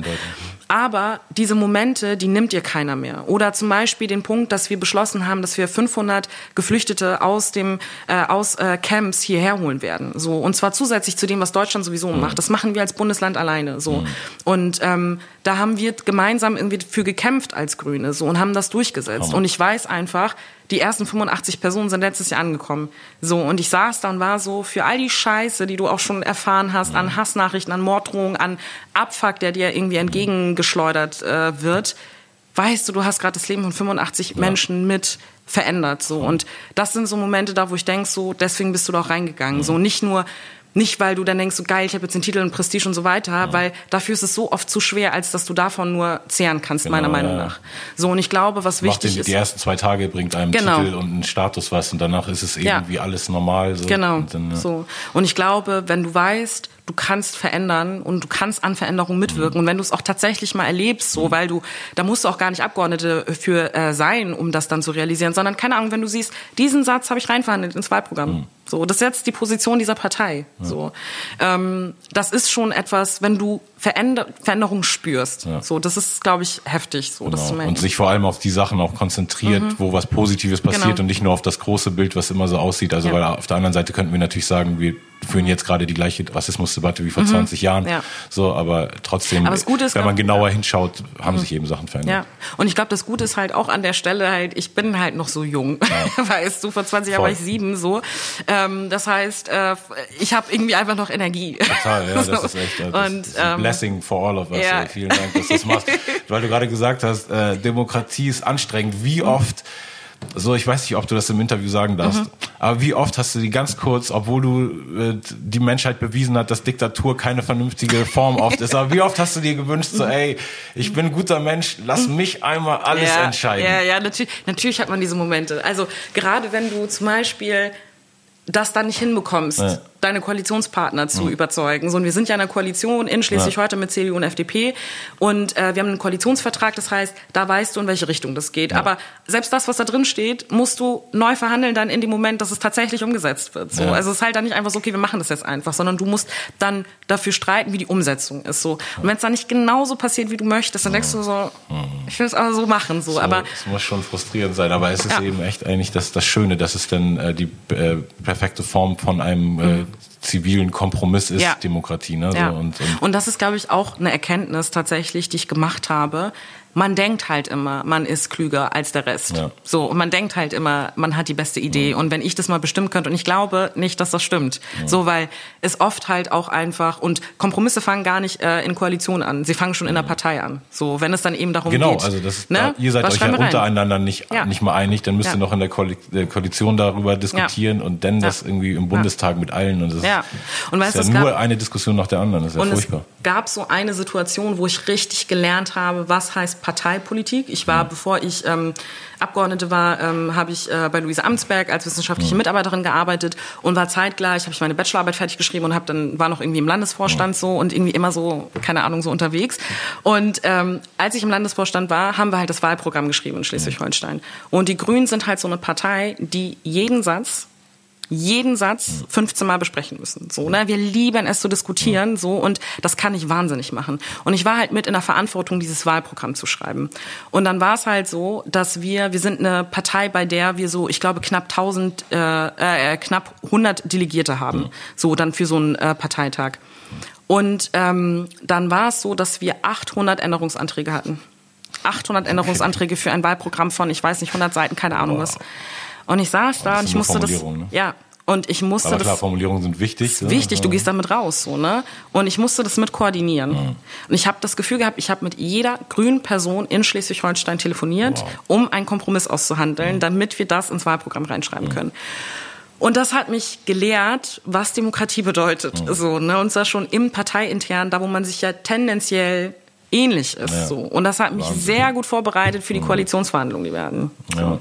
Aber genau, ist ja auch die, äh, genau die gleiche Sache wie jetzt in diesem Diskurs, wo man äh, das Gefühl hat, dass, dass man mit vielen Leuten diskutieren muss über Black Lives Matter oder die Wichtigkeit dieses Thema-Fokus ist jetzt in diesem Moment, weil jeder irgendwie sich selbst da ausgeschlossen fühlt oder irgendwelche komischen Faktoren reinbringt. Was meinst du ähm, in dieser Zeit jetzt, die wo siehst du die Verantwortung der Medien oder mhm. wie kann man die mehr in Verantwortung ziehen? Mhm. Weil ich finde es einfach unmöglich, dass selbst die öffentlich-rechtlichen mhm. ähm, Plattformen, die es gibt, auf so einem niedrigen Niveau sind. Also ich weiß, ich habe jetzt alles abgesagt, was an Anfragen kam, nur so für ein paar Radiosender oder mhm. Sachen, wo ich die Leute direkt kennen oder mhm. das irgendwie cool fand und hatte irgendwie auch keinen Bock in so vielen dummen Runden zu sitzen, aber Hast du irgendwie das Gefühl, da könnte man auch von politischer Seite mehr Druck machen, dass zumindest die öffentlich-rechtlichen Sender äh, auf einem bisschen höheren Niveau über diese Sachen berichten? Also ich glaube, es gibt durchaus einen Unterschied ähm, einfach in den unterschiedlichen Medien, wie sie darüber berichten. So, das habe ich in den unterschiedlichen Gesprächen gemerkt. Ich habe sehr fortschrittliche Gespräche geführt ja. mit privat wie auch öffentlich-rechtlichem. Ja. So, ne, das hängt dann natürlich auch immer von den einzelnen Einzelne, Journalisten und Journalistinnen ab und aber auch wie wie werden solche Themen diskutiert. Und der andere Punkt ist, wir als Politik sollen und dürfen gar gar nicht äh, da einwirken. Das ist das Gute, nämlich, dass das nämlich explizit getrennt ist, so dass wir auf sowas nicht einwirken mhm. sollen, so weil die da sind, um uns auch ein Stück weit natürlich irgendwie die Mangel zu nehmen, zu kontrollieren und so weiter. Ähm, aber ja, wenn es eben die, das, mhm. das Bindeglied zwischen der Realität und dem Volk ist mhm. und dann immer das, weißt du, auch so, so ein ganz äh, verzerrtes oder un unklares Bild dargestellt wird von den eigentlichen Problemen, so dann ist ja auch keinem geholfen. So, und da verstehe ich, ich eben nicht mhm. die, die, also ich verstehe die Rangehensweise nicht. Mhm. Ich habe es Anfang der 2000er, nachdem Weck mich auf und Adriano kam, mhm. saß ich in vielen Talkshows in Deutschland immer als der äh, junge, eloquente Rapper mit Migrationshintergrund, den man mhm. dann in so eine Talkshow platzieren kann zwischen so ein paar andere Experten. Und da habe ich mich schon gewundert. Und dann kam irgendwie mhm. Brothers Keepers raus. Mhm. Dann habe ich gemerkt, okay, keiner, sobald nicht mehr alle dachten, das ist ein Anti-Nazi-Projekt, mhm. haben sie mehr Gegenargumente als Befürwortung. Mhm. Und äh, so in jeder Ära ist es dann wieder so, dass, mhm. dass man auf dem gleichen Level über diese mhm. Themen redet. Und äh, ja, aber ich weiß, stimmt. Also eigentlich kann, könnt ihr denen nicht vorschreiben, seid mal niveauvoll. Aber ich, ich, ja, ich, ich glaube, ähm, dass es unsere Aufgabe als Politikerin ist, in solchen Runden ähm, dann die Antworten zu geben, die wichtig sind und die Diskussion in diese Richtung dann auch zu führen führen. Ähm, und ich glaube halt auch, dass ähm, ja auch Journalismus oder auch ähm, ja Politik, Zivilgesellschaft, alle wir sind ja alle in diesem Prozess. Also immer wenn wir darüber sprechen, so in dieser Gesellschaft wird so wenig über dieses Thema gesprochen, dann umfasst es halt alle. Ja. So, ne? Und das ist halt genau das, was du gerade merkst. So, das greift natürlich alles ineinander. Wenn an vielen Stellen diese Diskussion nie geführt worden ist, dann merkst du es natürlich an jeder Stelle und auch. Genau, weil die Leute wollen eben einfach immer diese simplen Statements. Ne? Das habe ich zum Beispiel auch gesehen in der in der Runde, wo du mich eingeladen hattest und mhm. wir da im Landtag saßen. Mhm. Äh, die anderen beiden Damen, denen du auch mhm. Fragen gestellt hast, die hatten immer irgendwie so ein bisschen knappere Antworten mhm. und immer so ein bisschen mit so einem Plädoyer am Ende. Mhm. Die eine ist ja eh hauptsächlich auf Twitter unterwegs und hat eh jede Antwort, mhm. ne, so, so ein bisschen wie so einen geilen Tweet formuliert, so dass man immer direkt wusste, okay, jetzt ist vorbei, jetzt muss ich klatschen. Mhm. Und ich habe irgendwie relativ differenziert über dieses Thema geredet und hatte eben nicht immer am Ende diesen einen Satz so. Und deshalb müssen wir nur alle dran glauben und es wird besser, weil dann klatschen immer alle, wenn man so einen dummen Satz sagt. Und ja. ich habe ihn eben nicht gesagt und es ja. war wirklich witzig. Du fragst die Frau links, äh, rechts von mir was Sie sagt was, Leute klatschen. Du fragst die Frau links von mir was. Sie sagt was, die Leute klatschen. Du fragst mich was, ich sag was, keiner klatscht. Vielleicht war es auch nicht gut. Nee, Nein, genau, also. die kann auch total sein, auf jeden Fall. Aber ich habe dann wirklich so gemerkt, so Respekt dafür, auf jeden Fall für die Konter. Das kann doch wirklich sein, ich bin nicht so selbstverliebt, dass ich denke, alles, was ich sage, ist gut. Aber es hat auf jeden Fall damit zu tun, dass man den Klatscher leichter mhm. kriegt, mhm. wenn man am Ende Pointiert einfach genau den, diese ja. Pointe oder dieses mhm. obligatorische, es wird schon besser, wenn mhm. jetzt diese mhm. und jene Sachen mhm. passieren, wenn man einfach nur so, so Gedanken zu diesem Thema in, in, den Raum wirft. Äh, ich habe aber, wenn ich das einmal zurückmelden darf, ja. ähm, ich habe das aber so wahrgenommen, dass viele das angenehm fanden, diese, also diese Kombination. Also es haben ja. mir super viele Menschen zurückgemeldet, ich habe auch noch voll viele Mails cool. bekommen und so weiter. Und die haben halt dann auch immer jeweils was zu ähm, euch dann gesagt und meinten so irgendwie, sie fanden die Kombi halt so schön und auch, cool. dass du dir die Zeit genommen hast, um es so zu beantworten, wie du es beantworten wolltest. Und ja. die anderen beiden, die ja auch einfach in so einem aktivistischen Kontext auch so unterwegs waren oder ja. sind, so, das war halt einfach, äh, glaube ich, einfach eine unterschiedliche Mischung. Aber genau das wollte ich ja auch. Ja, okay. So, ich wollte genau diese Mischung aus unterschiedliche Leute, die aus unterschiedlichen Perspektiven zu diesem Thema sprechen. Ich hatte dann auch, auch also ich war, bin auch nach Hause gekommen, war mega inspiriert von dem Tag, habe auch einen äh, Song angefangen zu schreiben, privilegiert, oh. der auch auf meinem letzten Album ist, der auch das Hautfarben-Thema behandelt, aber echt auch total inspiriert von, von deiner Rede und diesem Moment da, äh, wo ich so den Blickwinkel umdrehen konnte und so gemerkt habe, wow, in dieser Zeit, wo sich jetzt diese Welt so ändert mhm. und es sich einfach immer mehr mischt, sind ja die Privilegierten, zumindest von dem Blickwinkel, den wir auf die Welt haben, mhm. auf jeden Fall die Leute, die die ganze Zeit damit konfrontiert waren, dass es diese sozialen Ungerechtigkeiten mhm. gibt. So. Mhm. Und konnte dann eben echt so einen Song schreiben, äh, den ich dann äh, nochmal überschrieben habe. Also musste ich so ein paar Drafts, bis ich das dann gut formuliert habe. Aber es war auf jeden Fall genau aus, aus diesem Ding raus motiviert, dass ich so gemerkt habe, so echt einfach aus jedem Nachteil, den du mhm. hattest, hast du einen Vorteil gemacht. Mhm. So ich habe eben auch die Zeile, ich mache aus jedem Nachteil einen Vorteil, mhm. kam durch viele verschlossene Türen, äh, nur äh, dank meiner Offenheit. Mhm. Und so, dass man einfach diese, die, die, die Realität so für sich flippt. Und das mhm. finde ich auf jeden Fall mega, wie du das äh, gemacht hast als, als Vorbildfunktion für viele Leute hier. Was kriegst du so für ein Feedback gerade von mhm. jungen schwarzen Menschen, Frauen vor allem? Voll, voll schön. Also schöne Rückmeldungen ja. einfach so, ne? Und das ist, es ist auch nicht machbar, glaube ich, ohne zu wissen, dass es irgendwo ankommt. Ja. Äh, weil du halt einfach echt viel Scheiße auch einfach an den Kopf geknallt bekommst, ja. so, ne? Und du hast manchmal wenig Filtermomente, um das irgendwie abzuwehren an irgendwelchen. Stellen. Und von daher ähm, ist es ganz oft so, mich fragen immer Leute, ja, wo nimmst du denn Kraft her und so weiter. Und ich stelle mir ganz oft auch immer diesen Moment vor, als wir in diesem Plenarsaal waren zum Beispiel. Ja. So, weil am, ich glaube, wir haben die Konferenz am Montag gemacht und am Mittwoch war Plenum. So, und das war so krass, dann wieder in diesen Raum zu gehen, der komplett anders genau. aussah natürlich. Ne? Normalzustand. Genau. Und dann stehe ich da manchmal ja. und ich denk so, ich rede gleich über ein Thema und ich weiß nicht, ob irgendjemand weiß, was ich jetzt sagen werde. so, nur das checkt irgendwie. Und dann versuche ich mir mal vorzustellen, wie all diese Leute da sitzen. Ja. So. Also und mit checken meine ich nicht so dieses so intellektuell nicht greifen, sondern einfach so genau dieses Thema, so was es für uns bedeutet, all das so, ne? Und ich und dann Dringlichkeit einfach. Genau. Und dann stelle ich mir das wirklich visuell so vor, dass so Leute, dass Leute so hinter mir stehen. Hm. So, gerade wenn ich mich ganz alleine fühle in so hm. Momenten, weil ich das Gefühl habe, es ist ein Kontext, in dem ich irgendwie super krass noch mehr Minderheit irgendwie hm. bin. Oder wenn ich irgendwie, ich hatte so einen Moment, ähm, letztes Jahr beim Bundestreffen von der Initiative Schwarze Deutsche. Die machen jedes Jahr einmal so ein Treffen für schwarze Menschen. Das ist so großartig, weil es ist jetzt zum ersten Mal da und ich habe nur geweint einfach so, weil ich so amazed von allem war. Aber ich bin auch sehr melodramatisch und ähm, von daher ähm, war das ein total toller Moment und ich war da auf dem Podium und dann haben wir halt an einem Moment ähm, eine Rede von mir ähm, abgespielt und äh, da ging es um den Aktionsplan gegen Rassismus vor kurz nach der Konferenz auch. Und dann habe ich zum Schluss Maya Yim zitiert mit äh, Grenzenlos und Unverschämt. Und dann äh, habe ich diese Rede oder dieses Gedicht halt zitiert im Parlament und mir war das ein bisschen unangenehm, ehrlich mhm. gesagt, weil ich gedacht habe, okay, ich stelle mich jetzt hier hin und sag Sachen wie, ich werde trotzdem afrikanisch bleiben, auch wenn ihr mich deutsch haben wollt und so weiter, ne? Und dachte so, ich glaube, sowas wurde hier noch nie gesagt, einfach so, ne? Also, mhm. wie kommt es hier an, so? Und dann war ich so froh, dass ich auf einmal in so einem komplett schwarzen Raum war, in dem ich das dieses Video dann lief und ich guckte halt so hin, die saßen alle da und hinter mir lief das ab. So und ich habe so in die Gesichter geguckt von denen und es war so schön, weil ich dachte, krass, das ist für euch auch, ne? Und äh, du hast halt gesehen, dass sie total berührt waren davon und mich hat es total berührt wiederum. Und diese Situation stelle ich mir auch oft vor, weil du da auf einmal diese Resonanz dafür hattest, wofür tust du das eigentlich unter ja. anderem auch. So und deswegen, das heißt, ich stelle mir ganz oft solche Situationen vor, die mir voll viel Kraft gegeben haben und stelle mir vor, die Leute stehen hinter mir, wenn ich mich alleine fühle. So. Ja, und, das ja geil, das ist ein mega, mega Bild. Aber genau, weil alles hängt ja immer zusammen mit äh, Erfolgserlebnissen. Mhm. Sobald du irgendwo das Gefühl hast, irgendwas ist gut gelaufen, traust du dich das nächste mhm. Mal zu machen. Jetzt gerade haben wir so eine Zeit, wo sehr viele Leute, die es gut meinen, einfach mit irgendeinem Post oder so was extrem Falsches machen und gleich einen miesen Shitstorm kriegen. Ja, weißt? Und ich bin eben aufgewachsen wirklich nur mit weißen Leuten. Dementsprechend, ich habe vielleicht einfach teilweise zu viel Empathie mhm. und habe auch zu sehr so das also Gefühl, so ich muss jetzt Leute mit, mit Samthandschuhen anfassen, mhm. die das eher bei mir machen sollten, weißt du, also die mhm. mich eher mhm. äh, sensibel behandeln sollten. Mhm. Äh, und äh, was denkst du, wie, wie jetzt gerade ja, der Lernprozess ist mhm. oder wie siehst du Ich glaube, wir haben alle unsere unterschiedlichen Wege, um das zu machen. Ja. So und ich meine, ich habe auch einen Weg gewählt, der vermittelnd ist. Ich bin in der Politik so, ja. ne?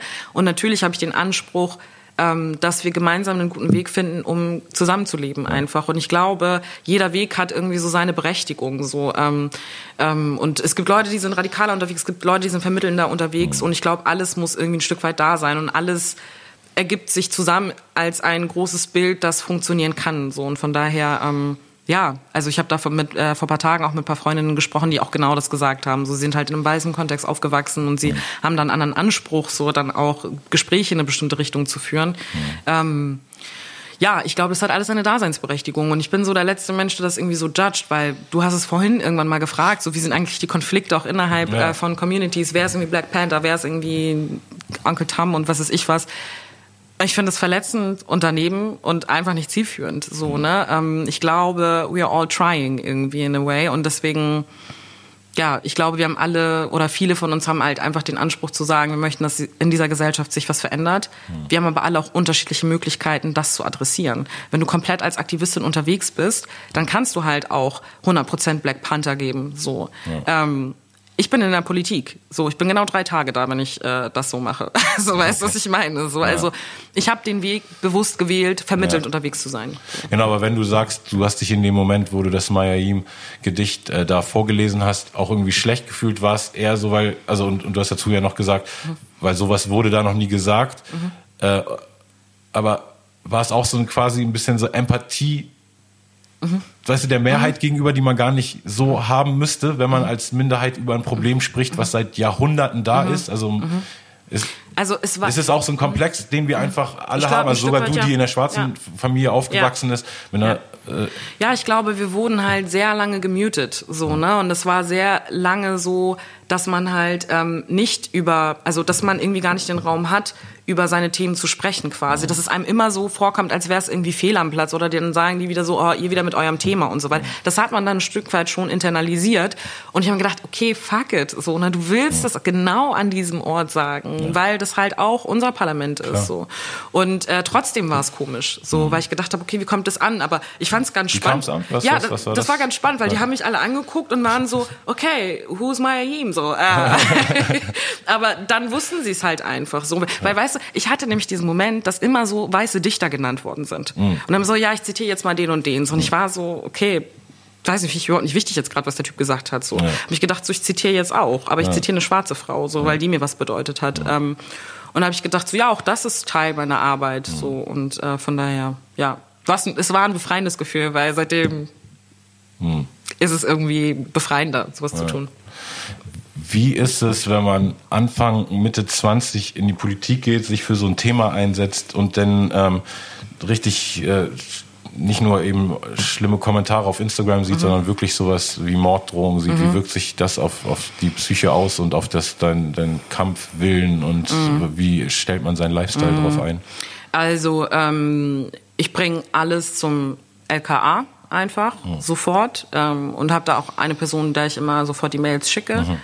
Ähm, sind das tatsächlich Leute, die dumm genug sind, einfach von ihrer ganz normalen ja. E-Mail-Adresse ja, dir Morddrohungen zu schicken? Ja, also so, es sind viele Hasssachen so und viele Dinge kriegst du, glaube ich, auch gar nicht mit, die unter so Kommentarspalten dann laufen, weil ich irgendwie bei den Tagesthemen war oder keine Ahnung was so, dass äh, dann kriege ich manchmal so einen Hinweis, da geht viel Scheiße ab und dann mhm. sage ich denen, okay, guck mal da vorbei, weil ich glaube, wir müssen Strafanzeige stellen. So, ich bin nur am Strafanzeigen rausballern. Äh, die ganze Zeit. Und ähm, ja, man muss halt irgendwie mal gucken, irgendwie wie viel nimmt einen das ein und nicht so. Also und wir machen immer regelmäßige so Sicherheitslageabschätzungen, ähm, so wie ist die Situation gerade. Und bislang war es aber eigentlich immer gut. Und ähm, so, so wie so, so ein Alert-Level, so mit ja, Farben, so okay, so jetzt ja, diese weil, Woche ist Orange. ja, so also äh, bislang war wie gesagt alles immer okay und auch ja. gut. Aber ich meine, das ist schon etwas, was einen beschäftigt. Also ich würde lügen, wenn ich sagen würde, das ist nichts, worüber man sich Gedanken macht. Ich meine, mein Kollege Karamba Diaby, ähm, bei dem haben sie ins Wahlkreisbüro reingeschossen. Mhm. So und äh, es nicht gibt, lange her, ne? Das, das ist nicht lange her, es ist ein paar Monate her. Ähm, du hast halt einfach so Situationen, bei denen du denkst, so es gibt einfach Menschen, die das so krass hassen, dass ich mhm. da bin, so krank mhm. hassen, so Crazy. und ähm, dann machst du dir schon Gedanken. So, und das ist halt auch immer genau diese Frage von, wie viel ist man bereit auch zu geben, ein Stück weit. Mhm. Ne? Also und man möchte halt nicht mit einer Kugel im Kopf irgendwie dann unterwegs sein irgendwann so. Ne? Ähm, ich glaube und hoffe, dass es nicht so weit kommen wird, aber trotzdem ist das einfach heftig so. Ne? Und gerade in solchen Zeiten so, ist auch immer so geil, weil Leute sind dann auch immer so, ja, äh, erhältst du so Hassnachrichten? Ich denk so. Nein, nur Love Nee, natürlich nicht. Alle finden gut, was ich mache. Alle, alle. So, alle sind richtig ja. glücklich, dass wir über Rassismus sprechen. Mhm. So, das mag man total gerne. So, also von daher. Ja, also ich will es jetzt überhaupt nicht überdramatisieren, aber man, natürlich macht man sich Gedanken darüber einfach, weil es einfach Faschos auch in diesem Land gibt. Punkt. Mhm. So, die keinen Bock drauf haben, dass schwarze Menschen in solchen Positionen sind. Mhm. Als ich ähm, äh, da bei dir eingeladen war, bevor dieser ganze mhm. Tag anfing, hast du mir gesagt, dass ähm, mehrere oder ein Kommentar online war, so warum habt ihr Sammy Deluxe eingeladen? Der mhm. hat äh, macht antisemitische Statements mhm. und dann meinte ich so, wow, was, worum mhm. geht's? Und dann hast du gesagt, äh, hast du irgendwas zitiert ähm, von einem oder die hatten was zitiert aus einem mhm. Interview, wo ich gesagt habe, äh, wenn es um diskriminierte äh, Minderheiten oder Gruppen in Deutschland mhm. geht, hat äh, keiner eine Lobby außer ähm, Juden und Homosexuellen. So, also keine, keine, es gibt keine Posi Leute in hohen Positionen aus diesen anderen Gruppen. Ne, so, Und das also gefühlt für mich war so die einzigen Male, wenn es wirkliche Medienskandale in Deutschland wurden, wenn es auf eine einzelne Person bezogen war oder ein Statement, dann war es Antisemitismus oder ähm, Homophobie oder so. Und dieses Rassismus-Thema, gerade bei Schwarzen, war irgendwie immer in einem anderen Kontext, weißt du, und wird irgendwie immer anders diskutiert. Und da habe ich dich dann gefragt, ach so, warte mal, äh, wenn ich jetzt sagen würde Judenvertretung statt Lobby, Mhm. dann wäre es okay. Also der, die, die Aussage ist nicht falsch, hat, hat keiner kritisiert, aber nur Juden und Lobby Mhm. in einem Satz sozusagen ist oft im antisemitischen Kontext Mhm. zu finden. So habe ich dann für mich so verbucht auch, okay, also ich könnte jetzt einerseits, so wie Leute, die mit Negerkuss aufgewachsen sind und das für sich rechtfertigen Mhm. Ja. sollen, versuchen für mich das zu rechtfertigen Mhm. und zu sagen, so, nö, aber das Wort Lobby heißt ja Vertretung. Aber wenn jemand anders das Wort Vertretung dann weniger stört und ich Mhm. dadurch kein Risiko habe, ist ja für mich total cool. Ich habe an dem Tag was dazugelernt. So. Und ich glaube, sorry, wenn ich da noch, Ja, noch einhaken darf, gerade bei dem Punkt, ich glaube, ähm, wir haben das oft, dass wir als Minderheiten immer diesen Vergleich starten, immer zu sagen, ja, aber bei denen wird es gesehen und bei uns wird es nicht gesehen. Und ich glaube halt einfach immer ganz oft, also ein bisschen überspitzt dargestellt, wir dürfen bei diesem Spiel nicht mitmachen, weil ich glaube, es geht nicht darum, dass äh, ähm, das, Pro also das Problem Antisemitismus ist real, so Ja. das ist da, das äh, Thema äh, Homofeindlichkeit ist real, das ist da. Ähm, und weil uns aber immer als Minderheiten immer nur fünf Minuten Aufmerksamkeit geschenkt wird, ähm, kommt es man dann manchmal dazu, dass man innerhalb von Minderheiten oder unter Minderheiten dann auf einmal diese Kämpfe führt. Ja. Und man muss immer drüber nachdenken, der Kuchen ist insgesamt größer, auch wenn man uns nur ein Stück zugesteht. Wir müssen uns nicht um das kleine Stück streiten. Es ist ein Riesenkuchen da, so.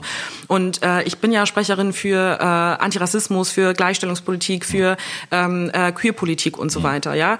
Äh, und ich versuche immer diese Kämpfe zusammenzuführen. Und damit wir halt nicht damit machen und uns quasi so vereinnahmen lassen, nur einer von uns darf irgendwie mal Ja. Rechte beanspruchen. Und ich glaube, das wäre ein krasses Momentum. So, wenn wir das alle schaffen, gemeinsam Seit an Seit gegen solche Ungerechtigkeiten zu kämpfen. Weil im Kern geht es immer darum, dass man nicht gesehen wird, dass man Verletzungen erfährt, Ja. dass man irgendwelche Formen erfährt. So. Und man, anstatt es gegenseitig zu adressieren, müssten wir es eigentlich an diejenigen adressieren, die das mit uns machen. So. Und das ist, glaube ich, irgendwie wichtig in diesem. Aber hast du auch das Gefühl, dass aufgrund der deutschen Geschichte, wo Rassismus und Antisemitismus, sozusagen, also wo Rassismus quasi ein bisschen das Synonym für Antisemitismus ist, weil das Größte, was in der Vergangenheit für uns nachvollziehbar ist, was an schlimmen rassistischen Akten gab, der Holocaust war. Also ich habe schon das Gefühl, dass, dass da die Übersensibilisierung, die da ist, also dass ich eben durch so ein Statement, weißt du, schon quasi Antisemit bin und dann auf anderen ähm, Bereichen aber für Gruppen so schwer ist, ihr ähm, Interesse zu äußern. Meinst du auch, dass da Deutschland diesen Komplex nicht im im Sinne von so, man soll Antisemitismus nicht ernst nehmen, aber auch die anderen Sachen ernster nehmen. Also ich habe oft das Gefühl, als zum Beispiel dieser Kollege und Farid Bang Ding, der mit dem Echo war, die Art, wie mich Journalisten gefragt haben, ob es Antisemitismus gibt, war irgendwie noch stranger, als wenn sie mich gefragt haben, ob es Rassismus gibt. Weil es war irgendwie noch mehr so, als wenn es noch wichtiger für die wäre, als wenn das jetzt noch ein wichtigerer Fakt zu entlarven wäre. So. Also ich glaube, dass wir insgesamt ein größeres Bewusstsein haben, gerade durch die äh, durch, durch, durch ähm, Schulbildung und so weiter, was ja auch einfach wichtig ist, weil unser Staat sich einfach neu gegründet hat, genau nach Ja. diesen Menschheitsverbrechen so. Und ähm, ich glaube, dass wir da zu Recht ein großes und gutes Bewusstsein haben diesbezüglich Total, so. ja. Und ähm, ich glaube, man kann aber auch in Deutschland ähm, Bewusstsein für mehrere Phänomene einfach äh, finden. So ähm, und äh, das ist genauso das, was ich halt großartig finde, zum Beispiel auch in Schleswig-Holstein, da mit der jüdischen Community im Austausch darüber zu sein. Was gibt es da eigentlich für Dinge, ähm, äh, von denen man lernen kann, zum Beispiel irgendwie, was Bildungsbereich angeht oder gemeinsame Kämpfe und so weiter. Also das finde ich ist genau Ja. das, was man eigentlich diskutieren muss. Irgendwie, wie Total. können wir über all diese unterschiedlichen Formen diskutieren, damit es sich nicht wiederholt einfach. So. Aber meinst du, dass die- dieses quasi, äh, wenn man jetzt sagt, so die, die Gruppen von Minderheiten sind so wie die, wie die Kinder und die weiße Mehrheit sind die Eltern.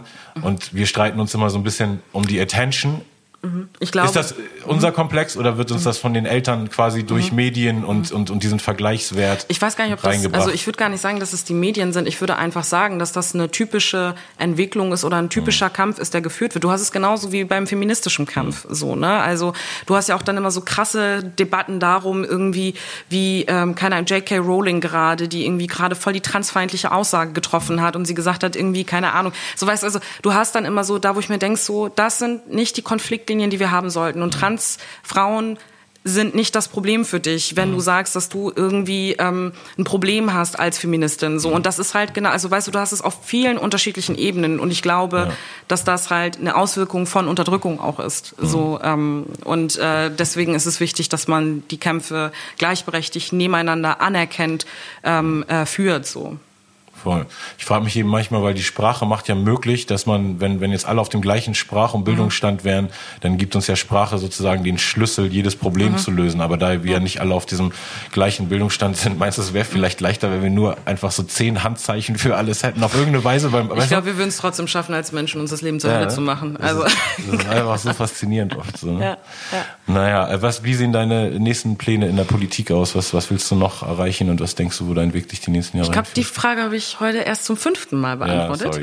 Die muss aber sein zum Abschluss, weil das ist eine gute Abschlussfrage, die, stimmt. die in die Ähm, Zukunft führt. Ja, ja, auf jeden Fall. Ich weiß es einfach nicht. Weißt du, so, ich habe vorhin von diesem Listenparteitag erzählt, weiß ich war auf Platz 11. So, es war noch nicht mal sicher, ob ich ins Parlament reinkomme. So, und das war vor drei Jahren. So, keine Ahnung, was in drei Jahren ist. Was ich weiß, ist, erstmal ist einfach auch viel zu tun in Schleswig-Holstein. Wir haben da was losgetreten und ich möchte das weiter bearbeiten so und wohin mich das alles führt, mal gucken. Das hängt so viel auch von Faktoren ab, die du heute gar nicht siehst so und ich sag einfach nicht mehr, das mache ich auf gar keinen Fall und das mache ich nicht so, aber mental, aber es ist jetzt nicht emotional. so eine To-Do-List, dass du nein. Mhm. sagst, okay, jetzt bin ich Vizepräsidentin, danach werde ich Präsidentin. und Ich wusste nicht mal, dass ich Vizepräsidentin werde. äh, Nein, also es war so, ja, also auch das war nicht geplant, so von daher. We will see. Okay, ja, aber ich hoffe einfach, du behältst deinen positiven Spirit und keep on fighting the good fight. Vielen Dank, dass du dir Zeit genommen hast und Danke für äh, die viel Einladung. Energie für die nächsten Wochen und äh, viele Fragen, die wahrscheinlich niveauvoller, äh, nee, nee, niveauloser sind, als was ich dich gefragt habe. Ich wünsche dir auch viel Kraft. diesen Airhorns, die hörst du nicht, aber die sind krass. Äh, äh, äh, Aminata Zucchero. Peace out.